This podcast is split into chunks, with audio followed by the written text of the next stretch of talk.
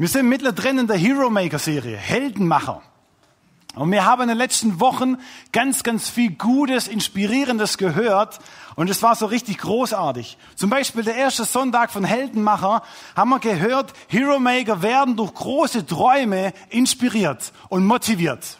So, ihr habt auch eure Träume und eure Ideen auf Servette aufgeschrieben, was hier ausgelegt sind auf eure Plätze. Oder vielleicht auch zu Hause auf Blätter und habt es aufgeschrieben. Ein großartiger Gottesdienst.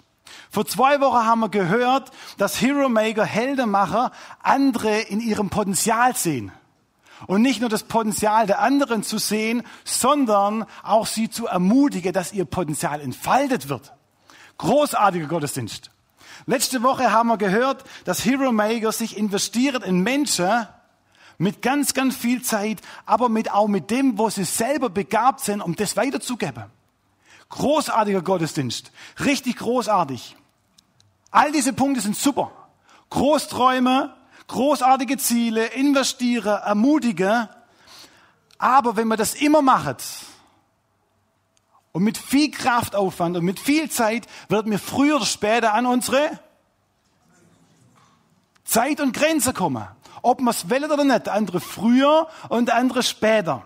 So, wir brauchen noch eine starke Komponente, die hier mit einfließt. In diese ganze Hero Maker Serie. Es gibt ein deutsches Sprichwort, wo heißt, ein Gottes Segen ist wo muss man ausdrücken? Es gibt ein deutsches Sprichwort, wo heißt, an Gottes Segen ist alles gelegen. Wer kennt dieses Sprichwort? Okay, alle. Richtig gut. An Gottes Segen ist alles gelegen. Wenn das wirklich so ist, dass an Gottes Segen alles gelegen ist, dann wäre ich unklug, diesen göttlichen Segen nicht in meinem Leben zu platzieren. Stimmt's? Es ist Sprüche 10, 22 heißt es folgendermaßen. Wohlstand kommt durch Gottes Segen. Eigene Mühe macht ihn nicht größer. Oh, das ist für uns Schwabe gar nicht so einfach. So, Wohlstand kommt durch Gottes Segen. Eigene Mühe macht ihn nicht größer.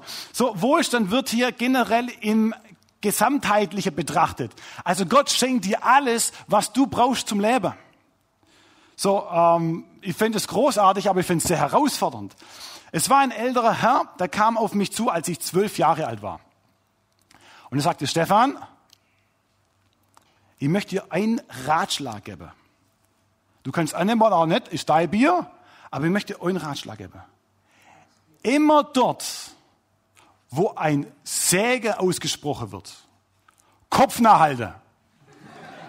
Und ich dachte mit zwölf, ich konnte nichts damit anfangen, aber ich wurde älter.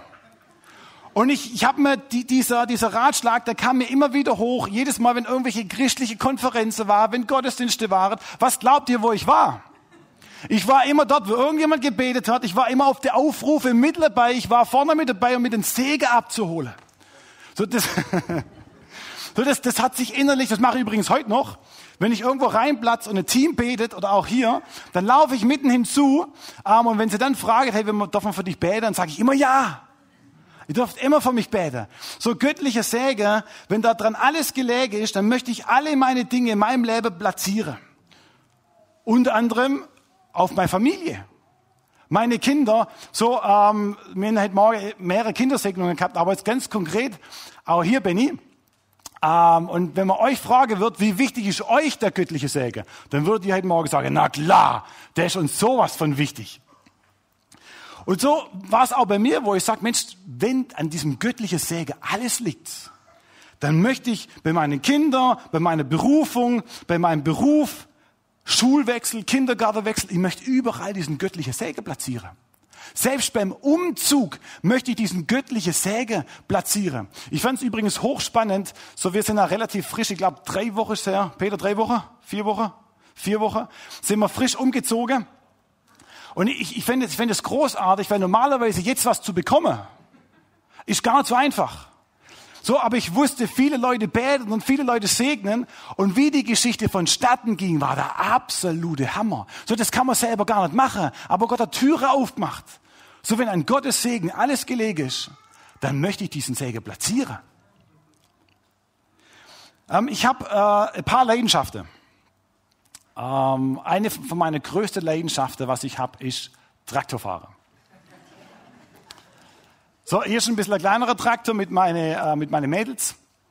Da muss man noch schalten und alles super. Ich liebe das, Traktor zu fahren. Ähm, das nächste Bild. So, da war der Traktor ein bisschen größer. Ähm, da muss man nicht ganz so viel machen. Und es ist absolut meine Leidenschaft, ein großes Spielzeug, viele Hebel und so, und da geht mein Herz auf. Das nächste Bild. Und das ist meine Leidenschaft. Ganz große Traktoren, ähm, großer Hänger.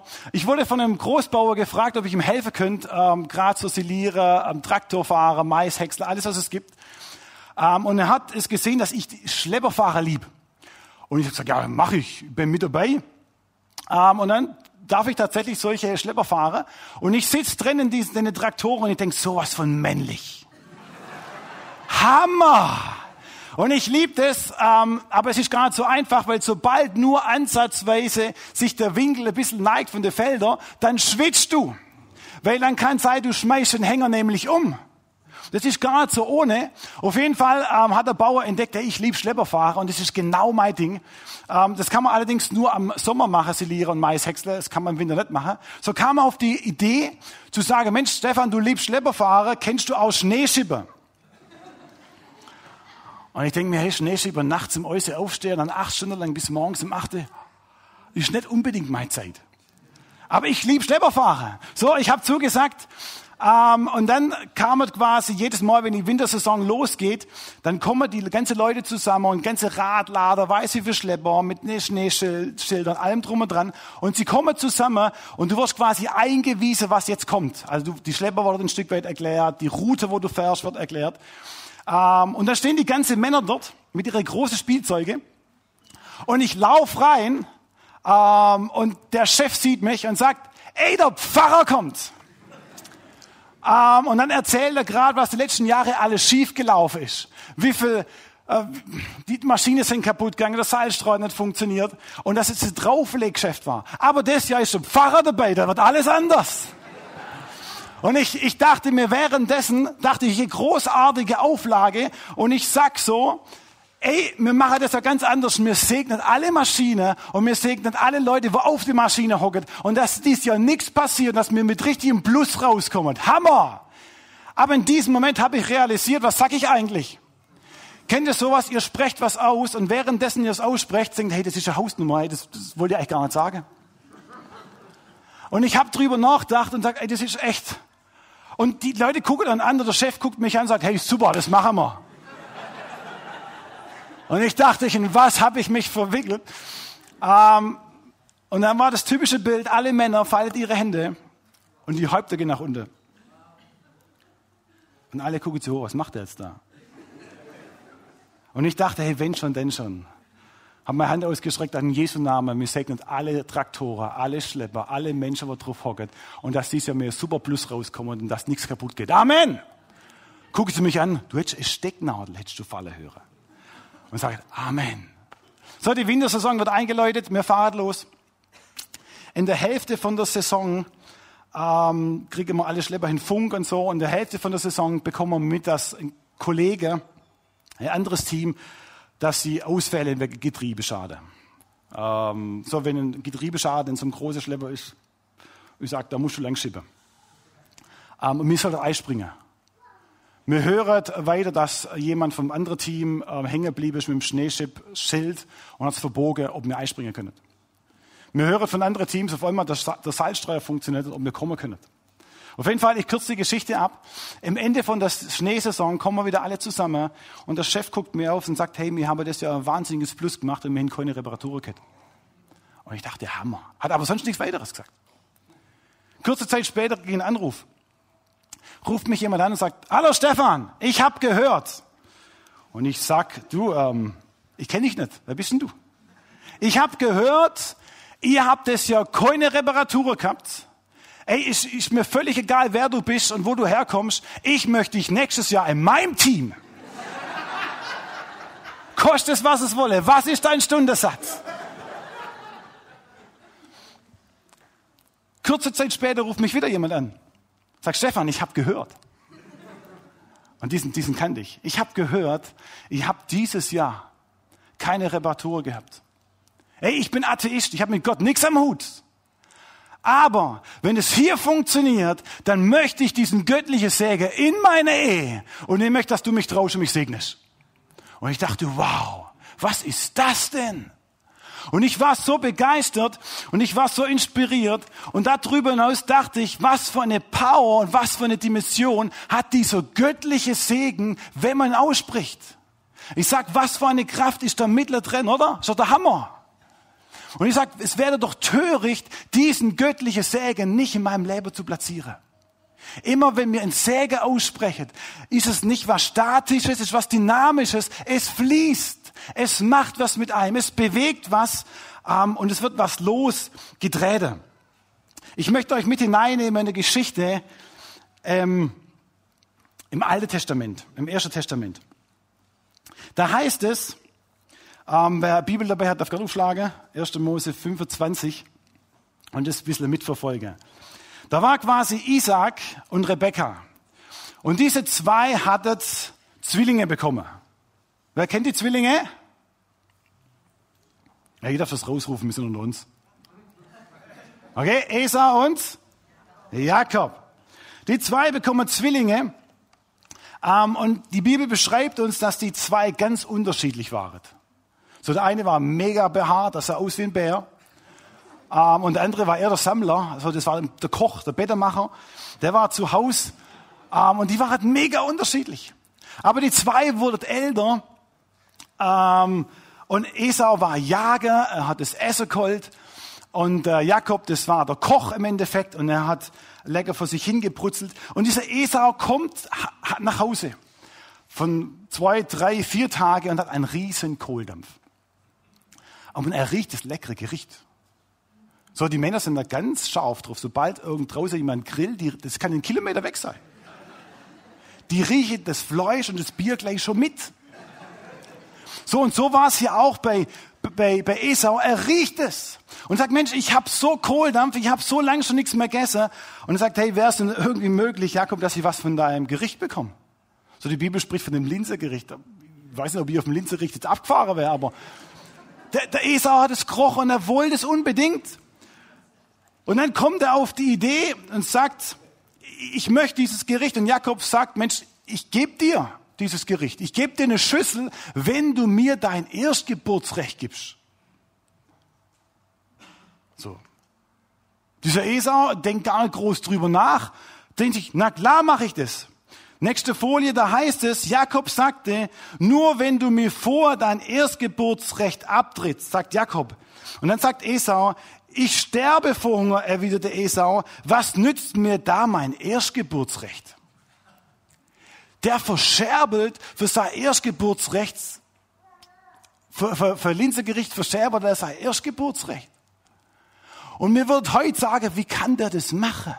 Aber da müssen wir verstehen, dass das Erstgeburtsrecht zur damaligen Zeit was ganz Besonderes war. Der hat drei Viertel des Erbes bekommen.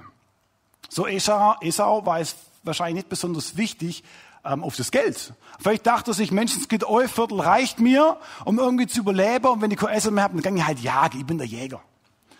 Ähm, aber was Esau wirklich auch überhaupt nicht auf dem Schirm hatte, ist der Segen, was mit dem Erstgeburtsrecht mitfließt. Zu damaliger Zeit war der Segen immer überliefert in den Erstgeborenen. Der nimmt den ganze göttliche Segen, die ganze Power, die ganze Kraft, alles, was Gott einem segnen möchte, fließt in der Erstgeborene. Man kann sagen, mega unfair, aber es war so. Und dieser Esau hat überhaupt keinen Wert darin gesehen. Sag, ich will lieber, ich will lieber, ich, was ist das Erstgeburtsrecht? Ich will lieber leckeres Essen. Und ich fragte mich, warum in aller Welt hat dieser Esau den Mehrwert nicht gesehen? Warum war es ihm denn so egal? Und wir lesen ein paar Verse weiter, wo es heißt, dass Esau, bevor der Säge tatsächlich ausgesprochen wird von Isaac, dass Esau äh, andere Frauen nimmt von anderen Stämme. Das heißt so viel wie, andere Frau von andere Stämme, andere Kulte, andere Götter. Dieser Esau hat null einen Bezug gehabt zu dem Gott Israels. Er hat null Bezug gehabt zu dem Gott seines Vaters. Null Bezug gehabt zu dem Gott Abraham, seinem Opa. Er konnte es null greifen und hat auch überhaupt kein Interesse gehabt. Anders war es bei Jakob. Der war ganz scharf drauf. So, wir wissen, dass Jakob ja nichts anderes heißt wie Versehalter. Als diese zwei noch im Bauch waren von der Rebecca, von der Mama, ähm, hat dieser Jakob so scharf und wollte diesen Esau zurückziehen. So, ich weiß nicht, wie das aussieht, steht super beschrieben, ihr müsst euch unbedingt durchlesen. Er hängt mit der Hand am Fuß von Esau und will ihn irgendwie zurückziehen. Wie auch immer das sichtbar ist, Gott hat's gesehen, ähm, aber er wollte schon immer das Erstgeburtsrecht. Und Jakob freut sich und Jakob sagt sogar, hey, Bruder Esau, und es wird genau dieses Wort benutzt, schwör. Schwör mir. So heißt es. Versprech mir, dass ich dein Erstgeburtsrecht krieg. Und Jakob macht, äh, Esau macht's. Und Jakob war an dem Punkt wahrscheinlich happy und glücklich. Und dann gingen wieder ein paar Jahre ins Land. Sie wurde wieder älter und größer. Ähm, jeder hat seine Rolle gehabt in der Familie. Und dann ruft der Papa Isaac ruft den Esau, er wurde schon älter und er, er wollte segnen. Er wusste, es kann sein, es geht mehr so lang. Und er möchte diesen Segen aussprechen. Esau hat es wahrscheinlich schon gar nicht mehr auf dem Schirm gehabt, dass es quasi schon jemand anderes versprochen hat. Ähm, aber Jakob und die Rebekka, die Mutter von den zwei, äh, haben das mitbekommen. Ähm, und Rebekka äh, war der Jakob der Lieblingssohn und von Isaak war der Esau der Lieblingssohn. Und Isaac sagt zu, zu Esau, komm, wir, segnen dich jetzt, aber geh erst los und hol ein Wild, von wo immer, vom Wald, von der Wies, und mach ein leckeres Essen. Wir feiern das und dann werde ich dir den Säge zusprechen. Währenddessen Esau losging, um das Wild zu holen, kam Jakob und die Mama schnell zu Potte und sagt, hey, wir müssen uns den Säge abholen. So schnell wie möglich. Esau ist irgendwie draußen, wir kommen ihm zuvor und wir holen den Säge ab. So, es ist nur eine kleine Schwierigkeit. Esau sah aus wie ein Bär. Das heißt, sie muss dort irgendein Gewand, irgendein großer, bäriger Mantel finden und den über Jakob überlatzen, dass es im Isaac, dem Vater, nicht auffällt. Und genau auch den Geruch von Esau irgendwie zu platzieren, dass es nicht auffällt. Und sie planen das und machen das relativ schnell. Und dann gehen sie zu Isaac mit all dem, äh, was sie sich vorbereitet haben. Und dann sagt doch Jakob tatsächlich zuvor zu Rebecca, zu seiner Mama, was ist, wenn das aufliegt? Was ist, wenn er uns verflucht, anstatt uns segnet? So ein Fluch ist genau das Gegenteil. Das ist zu damaliger Zeit nicht zu unterschätzen. Da kannst du dein Leben wahrscheinlich nachher irgendwo anders hinwerfen. Und sie wussten, was es bedeutet, wenn jemand einen verflucht. Und sie gehen hier ein riesen Risiko ein. Und die Rebe Rebecca sagt, hey, wenn er, wenn er dich verflucht, dann nehme ich den Fluch auf mich. Aber mir setzt alles daran, dass wir diesen Säge hollet. Und ich möchte diesen Säge. Wir wollen diesen Säge gemeinsam. Und sie gehen ein Risiko ein. Und ich frage mich, was für ein Mehrwert haben sie darin gesehen, so ein Risiko einzugehen? Was für ein Mehrwert haben sie gesehen, dass es das Wichtigste ist, in diesem Moment diesen Säge abzuholen? Und ich möchte euch mal ganz kurz mit hineinnehmen, was der Säge eigentlich beinhaltet. Nur ein kleiner Ausschnitt. 1. Mose 28.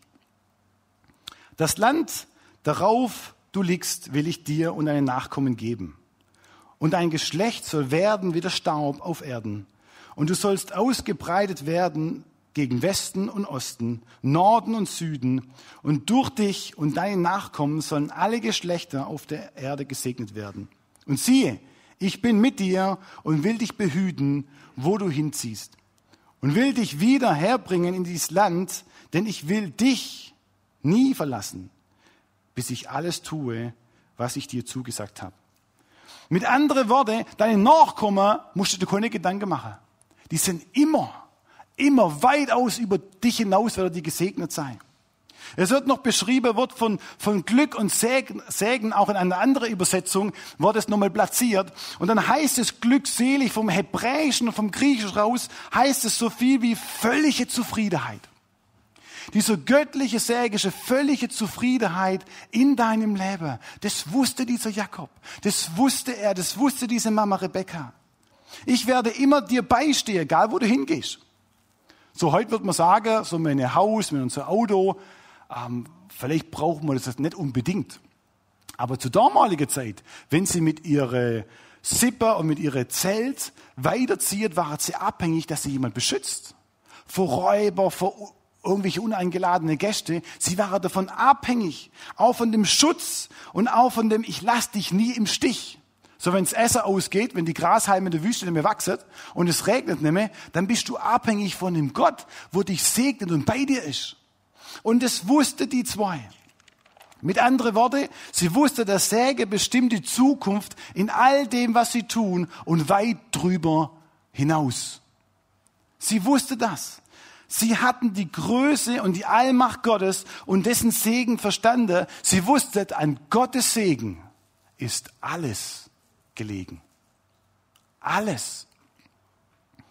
Ich möchte euch fragen heute Morgen, wie würdet denn ihr diesen Gottessäge in eurem Leben einstufen? Ist der Säge bei euch wichtig? So wie bei Jakob vielleicht bei 8, 9, 10?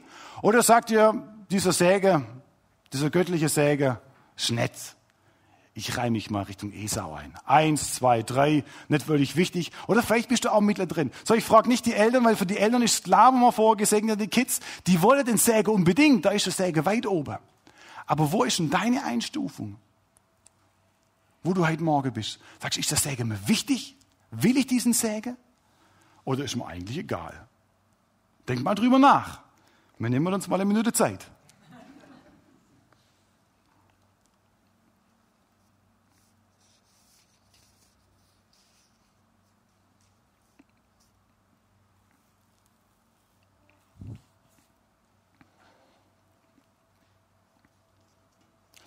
Ich habe vor vom halben Jahr, kurz bevor ich nach, äh, nach Wiener gezogen bin, von Aale her, habe ich so einen Impuls gekriegt, zu sagen, Mensch, geh in das Industriegebiet, du wirst es jetzt verlassen, Aale, geh in das Industriegebiet und segne die, die, die Chefs und die Firmeninhaber. Und ich dachte mir, ähm, Gott, ich kann doch nicht einfach reinlaufen in die Firma und sagen, hallo, ich bin der Pastor, ich will euch segnen. Kommt ein bisschen schräg. Ähm, so, ich bin zwar ein, ein entspannter Typ, aber so entspannt bin ich auch nicht. Ähm, und ich habe über das Ganze nachgedacht, aber ich habe das innerlich gespürt, hey, hey Stefan, mach das.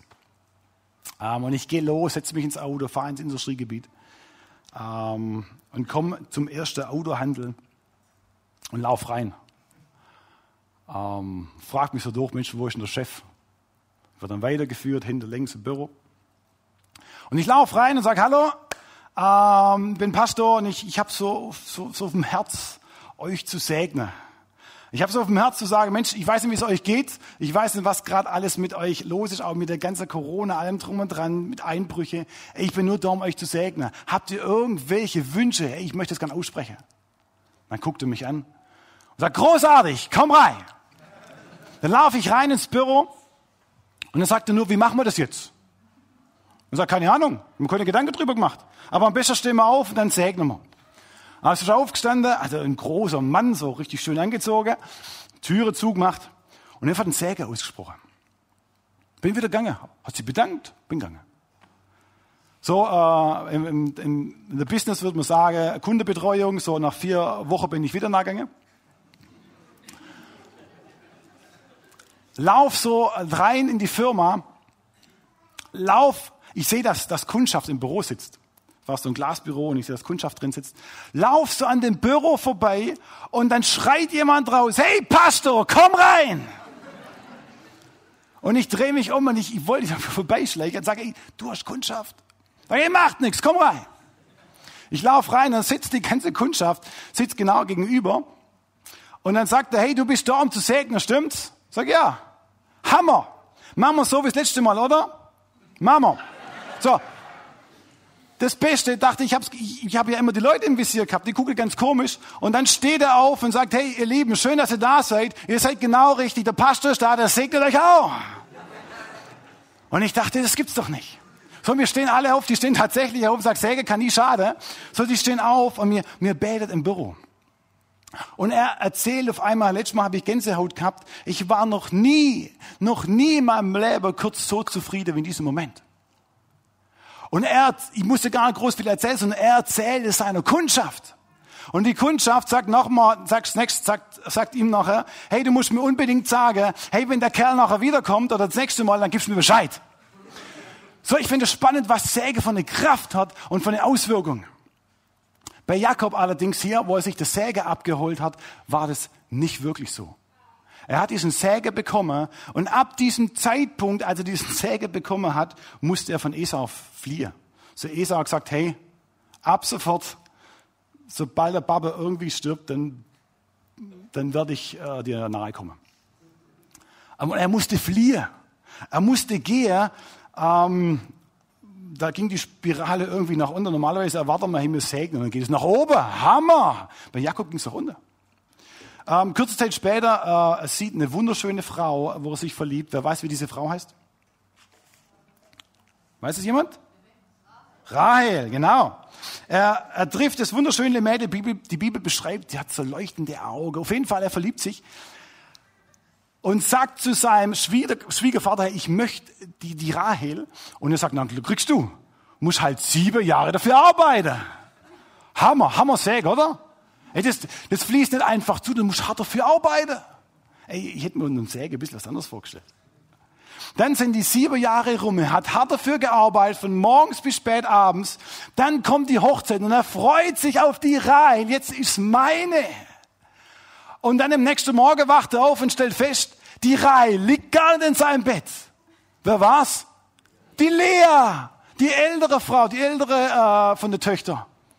Und da, da der Jakob denkt, das gibt's doch nicht. Dann geht er zu seinem Schwiegervater und sagt, hey, Schwiegervater, ich habe jetzt sieben lang gearbeitet. Und sagt der Schwiegervater, du musst nochmal sieben Jahre.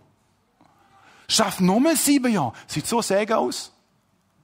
Nochmal sieben Jahre hart arbeiten und die Spirale geht irgendwie gefühlt immer nach unten. Zwischendurch hat er so Highlights gehabt, gar keine Frage. Aber vom Gefühl ging diese Spirale nach unten. So, die 14 Jahre war er drum, Jakob hatte nichts. Er musste sich noch sechs Jahre hart, was er arbeitet, dass er ein paar Ziege hat und ein paar, was er sonst mit, mit, mitbringt, kriegt, um ein bisschen was zu haben. Und nach diesen 20 Jahren muss er von seinem Schwiegervater Laban fliehen, weil er es irgendwie knirscht. Er musste wegziehen, so schnell wie möglich. Er ist geflohen, sieht so säge aus. Er flieht in die Wüste und währenddessen er unterwegs ist, bekommt er auch noch mit, dass sein Bruder Esau mit 400 Krieger ihm entgegenreitet. Ihr Lieben, mit 400 Krieger kommst du nicht, um dich zu versöhnen. Oder irgendwie Grillfest zu machen. Er bekommt mit, da kommen 400 Krieger und er hat es ganz genau in Erinnerung, hey, da kommt, um mich dementsprechend den Kopf kürzer zu machen. Und dieser Jakob, er kriegt richtig Schiss. Er kriegt richtig Ängste und er fängt an von seinem Gut, was er alles letzten sechs Jahre hart erarbeitet hat, schickt er eine Karawane voraus, um diesen Bruder zu beschwichtigen. Und die, die gehen voraus, und das hat diesen Bruder nicht abgehalten. Sie berichtet nur, er, er kommt, er kommt. Und dann schickt er nochmal eine Karawane mit nochmal Tiere, um diesen Bruder irgendwie zu beschwichtigen, irgendwie Freude zu machen. Und er kriegt mit, er kommt, er kommt trotzdem. Und jetzt kriegt dieser Jakob richtig Schiss. Er fängt an, er kommt an den Fluss Jabok ähm, und er, seine Frau und seine elf Söhne schickt er über diesen Fluss und er bleibt alleine zurück und wartet. Und dieser Jabok, der Fluss heißt sich entleeren. Ich gebe alles ab. Ich lasse alles los. Ich kann nichts mehr selber machen. Ich habe die letzten Jahre habe ich geschuftet, ich habe alles managen können. Ich habe mit meiner eigenen Kraft alles erreichen können. Meine Fähigkeiten sind großartig, meine Möglichkeiten waren überdurchschnittlich. Ich konnte es alles bewältigen in meine ganzen Situationen, wo ich drin war. Ich habe Lösungen gesehen. Und jetzt kommt an den Punkt, wo sagt, ich lasse alles los. Ich kann nicht mehr. Ich habe einen Impuls bekommen, der ist vielleicht nur für dich. Für manche nicht, aber vielleicht nur für dich. Vielleicht bist du hier auch heute Morgen und sagst, hey, in meinem, meinem Leben, ich habe als Kind habe ich einen Säge zugesprochen bekommen. Aber wenn ich das überlege, mein Leben war nicht besonders positiv. Vielleicht bist du älter geworden und du hast geheiratet und du hast ein göttliches Säge gekriegt in der Ehe. Und du sagst, hey, das war ganz nett, aber meine Ehe jetzt ist jetzt in der Brüller. Und das Gefühl ging es immer nach unten. Vielleicht hast du dich segnen lassen, auch vielleicht für, für bestimmte körperliche Situationen.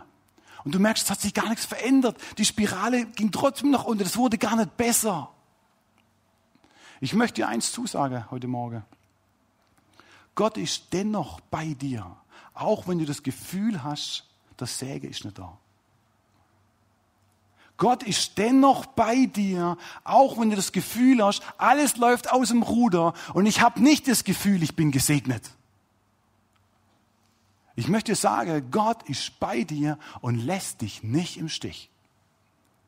So, das ist wichtig zu wissen in Situationen, wo es wirklich bergunter geht, weil allermeist schmeißen wir unser Glaube über Bord und sagen, hey Gott, wenn du mich nicht segnest und wenn meine Spirale vom Wohlfühl, Atmosphäre nicht nach oben geht, hey, wo Gott, wo bist denn du?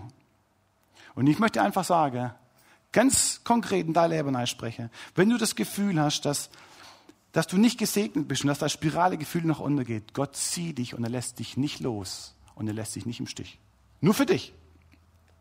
Und Jakob war genau in diesem Moment, er hat sich entleert, er konnte nicht mehr, er wollte nicht mehr. Und er war am Ende seiner Kräfte. Er kommt an den Punkt, sagt, ich will nicht mehr, ich kann nicht mehr selber. Und gibt alles ab. Wisst ihr, ein Heldenmacher, ein Hero Maker, der kann viel. Der kann groß träumen, der kann sich in andere investieren, der kann andere ermutigen. Super. Aber eine Komponente, was ein Hero Maker braucht, ist zu wissen, woher kommt die Kraft? Woher kommt das Gelingen? Und woher kommt das Säge? Und Jakob entleert sich hier mit all dem Ballast, was er über die letzten Jahre angesammelt hat. Mit all dem, wo er selber stark war, wo er selber groß war, wo er selber machen konnte. Und er entleert sich. Kann es sein, dass es manchmal Zeit in unserem Leben braucht, um dass wir uns entleeren müssen mit all dem Ballast, mit all dem, wo wir uns angehäuft haben, mit all dem, wo wir denken, wir sind selber groß. Wie ist es bei Kindern, äh, wenn ich meine Mädels angucke ähm, und ich beobachte ähm, und sie fangen an zu klettern und ich fange an zu schwitzen und die gehen immer höher, ähm, kommt immer der Spruch, Baba, ich bin selber groß. Ich will selber machen. Ständig. Und oftmals sind wir an dem Punkt, wo man sagt, Mensch, wir sind selber groß, ich will selber machen. Kann das sein, dass wir in unserem Leben Dinge vielleicht ausleeren müssen, um dass dieser göttliche Säge hineinfließen kann, weil das vorher mit anderen Dingen gefüllt war? Kann es sein, dass wir alte Dinge ausräumen müssen und dass dieser frische Säge nachfließen kann? Dieser Jakob kommt genau an diesen Punkt, wo er alles ausräumt. Alles. Er macht sich nackig. Er hat nichts mehr. Er kommt total an Grenze. Und ich, ich, es war für mich ein Punkt in der Vorbereitung, wo ich sage, hey Stefan, du musst lernen. Du musst lernen, echt loslassen. Du musst lernen, loslassen aus deiner eigenen Kraft, aus deiner eigenen Perspektive, alles von meinen eigenen Fähigkeiten machen zu wollen. Lass los. Und lass den Säge neu in dein Leben fließen. Ich möchte dich Mut, mit dir Mut machen und wir werden auch später den Säge aussprechen, der Stefan und ich auf eine Art und Weise, wo vielleicht anders ist wie sonst. Ähm, aber mir glaube, dass dieser göttliche Säge einen riesen Mehrwert in deinem Leben ist. Und ich möchte dir Mut machen, wirklich heute Morgen dich auszustrecken und vielleicht Dinge in deinem Leben rauszuschmeißen, wo diesen Säge verstopft oder wo vielleicht wie so eine Art Damm ist, wo das behindert, dass dieser Säge reinfließen kann. So dieser Säge Gottes, wo man auch lesen von, von Jakob, so er zieht sich da aus und er macht sich frei. Und dann kommt tatsächlich zu diesem Moment, so die Bibel spricht, dass Gott mit ihm quasi Zeit verbringt. Andere Überlieferungen sagen, es war ein Engel. Auf jeden Fall kommt da äh, ein Engel oder auch Gott zu ihm ähm, und sie fangen an, in diesem Moment zusammen zu ringen. Ich lese es euch mal vor. Nur er allein blieb zurück. Da trat ihm ein Mann entgegen und rang mit ihm bis zum Morgengrauen. Als der andere sah, dass sich Jakob nicht niederringen ließ, gab er ihm einen Schlag auf das Hüftgelenk, so dass es sich ausringte. Dann sagte er zu Jakob, lass mich los. Es wird schon Tag. Aber Jakob erwiderte, ich lass dich nicht los, bevor du mich segnest. Jakob war an dem Punkt, wo er sagt, hey, ich möchte diesen Säge in meinem Leben. Jakob war an dem Punkt, wo er sagt, ich möchte diesen Segen in meinem Leben, koste es, was es wolle. Ich möchte diese Stärkung, ich möchte diese Heilung, ich möchte diesen Frieden, ich möchte diesen Schutz. Ich will mehr selber alles machen.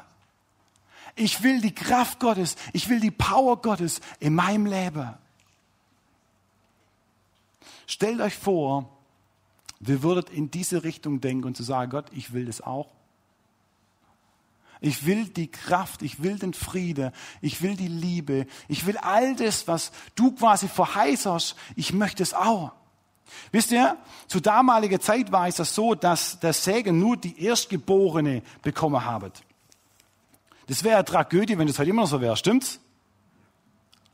Jesus hat am Kreuz alles dafür bezahlt, das wird gleich in Epheser 1, Vers 3 beschrieben, alles dafür bezahlt, dass dieser Segensfluss zu uns fließen kann.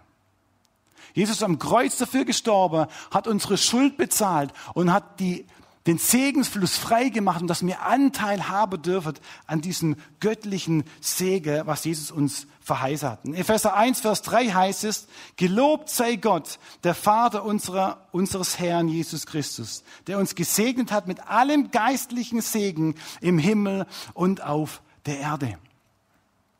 Wisst ihr, wir müssen heute nicht mehr kämpfen um den Segen. Wir müssen keine Risiken mehr eingehen. Wir müssen nicht mehr hart schaffen. Oh, das ist vielleicht so schwer, will hart schaffen, ich weiß. Wir müssen nicht mehr hart schaffen für den Segen. Der ist uns geschenkt. Jesus hat alles dafür getan, dass dieser göttliche Segen in dein Leben hineinfließen kann. Und dieser Jakob bringt und diesem Segen. Und meine Frage an dich auch heute Morgen. Willst du so in Segen? Willst du eine Art Jakob sein, zu sagen, hey, ich, ich möchte ihn unbedingt? Oder ist es egal? Die Band darf nach oben kommen. Ich möchte euch heute Morgen ganz konkret ermutigen, sich auszustrecken nach diesem göttlichen Segen. Dieser Jakob, als er alles sich entleert hat und mit Gott gerungen hat und sagt, Gott, ich will diesen Segen, sagt Gott nach diesem Kampf Folgendes zu ihm.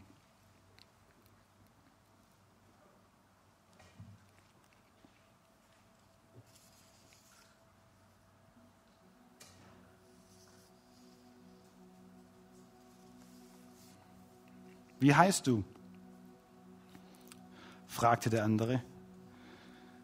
Und als Jakob seinen Namen nannte, sagte er, du sollst von nun an nicht mehr Jakob heißen, du sollst Israel heißen. Israel heißt so viel wie vom Hebräischen übersetzt, ich bin mit dir, ich kämpfe für dich. Ab sofort musst du es nicht mehr alleine machen. Du hast meine ganze Gunst, du hast meine ganze Kraft all das, was du die letzten 20 Jahre versucht hast, selber zu erreichen, ich möchte es dir schenken. All das, was, was du versucht hast mit deiner eigenen Kraft, mit deiner eigenen Anstrengung, mit deiner eigenen Stärke, was nicht schlecht ist, wir sollen unser Bestes geben, gar keine Frage. Aber ich möchte für dich kämpfen und ich möchte dir alles geben. Ich möchte der sein, wo für dich eintritt. Ich möchte der sein, wo dich auf Hände trägt über schwierige Situationen. Ich möchte der sein, der dich tröstet. Und wisst ihr, genau diese Zusage, genau diese Power, genau diesen göttlichen Segen, da fließe durch Jesus in dein Leben. Jesus hat den gleichen Segen, die gleiche Power, die gleiche Verheißung für dein Leben. Und unser, unsere Aufgabe ist ganz einfach. Möchte ich das oder möchte ich das nicht? Und ich habe mir vorgenommen, sag, egal, Gott, egal was mir es kostet, ich möchte diesen Segen. Ich möchte diese Kraft. Ich möchte dich in meinem Leben. Vielleicht bist du heute Morgen hier und sagst, ich habe mit diesem Jesus gar nicht so viel am Hut. Ich kenne den gar nicht. Aber ich möchte ihn sägen. Ich möchte dich einladen, darüber nachzudenken und zu sagen, Mensch, diesen Jesus vielleicht auch in dein Leben einzuladen und sagen, Mensch, ich möchte diesen Säge, ich möchte diese Kraft, ich möchte diese Liebe, ich möchte es annehmen, was Jesus für mich getan hat am Kreuz. Wir müssen nicht mehr darum kämpfen wie Jakob. Wir dürfen einfach unsere Hände aufhalten. Sage, komm du in mein Leben. Vielleicht können wir gemeinsam aufstehen. Wisst ihr, die letzten Worte Jesus, Jesus war ja zu damaliger Zeit war er unterwegs und hat viele Nachfolger gehabt. Und er hat auch, egal wo er war, Jesus gesegnet, nicht nur die Kids, sondern auch das Essen zum Beispiel, Speisung der 5000, Speisung der 4000. War da nur Männer gezählt, mit Frau war das 20.000 insgesamt. Und erstaunlicherweise, überall, wo Jesus ein Säge ausgesprochen hat, ist was passiert. Es hat sich vermehrt. Es ist nie einfach nur still geblieben. Jesus seine letzten Worte, bevor er quasi in den Himmel aufgefahren ist, hat er seine Jünger gesegnet. Und es ist was Rieses, an, an Sache losgetreten worden, wo man es bis heute kaum begreifen können. Eine riesige Bewegung. Ein Säge hat Power. Ein Säge kommt was ins Spiel, wo man mit unserem Verstand manchmal gar nicht greifen können. Aber ich möchte dich einladen, euer, euer Herz aufzumachen heute Morgen. Ich möchte dich einladen, da Herz aufzumachen. Sag Gott, ich, ich möchte diesen göttlichen Säge in meinem Leben. Und ich bitte dich, fließt du hinein. Und der Stefan und ich, wir werden nach dem nächsten Song, werdet mir vorne stehen, wir werden unsere Hände ausstrecken. So oft machen wir das gar nicht, vor allem nicht zu zweit. Und werdet euch segnen. Wird bewusst eure Situation und eure Familie segnen eure Arbeit segnen, euren Beruf segnen, weil wir glauben, dass dieser göttliche Säge eine Kraft und eine Dimension hat, wo unser Denken übersteigt. Und unser Herz ist es so ist nett, wenn ich von deiner Geschichte erzähle, ist es super. Aber es wäre doch noch mehr der Hammer, wenn du die Erlebnisse machen würdest mit göttlichen Säge. Stimmt's? Und das wollen wir aussprechen. Und wir glauben, dass der göttliche Segen dich befähigt in der kommenden Woche wo du überrascht sein darfst, was alles passiert, weil in diesem Segen ist Kraft, ist Power, ist Ermutigung, ist Leidenschaft und der wird aus dir raus weiterfließen. Sodass deine Nachbarschaft kommt und sagt, hey, was ist mit dir los? Dass deine Arbeitskollege sagt, was ist mit dir los? Ich will das auch. Wir wollen den Segen fließen lassen. Ist das gut? So lass uns unsere Herzen öffnen. Wir wollen ein Lied gemeinsam singen. Der Herr segne dich. Und dann kommt der Stefan und ich nach oben und wir werden euch als ganze Gemeinde segnen.